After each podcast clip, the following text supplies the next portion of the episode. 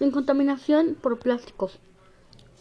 ¿Sabías que si no invertimos en la tendencia, para el año 2050 los océanos van a tener más plástico que peces? ¿Qué puedo hacer? Decir no a las pajitas y cubiertos descartables.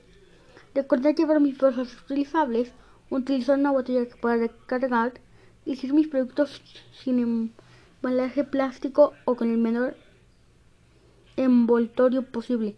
Llevar mis propios envases. Con todo aporte hoy sostenemos la caja Ludovico. Este martes 5 de junio trae, trae tu botella de agua, jugo o gaseoso para la Plaza Moreno entre las 10 y las 15 horas.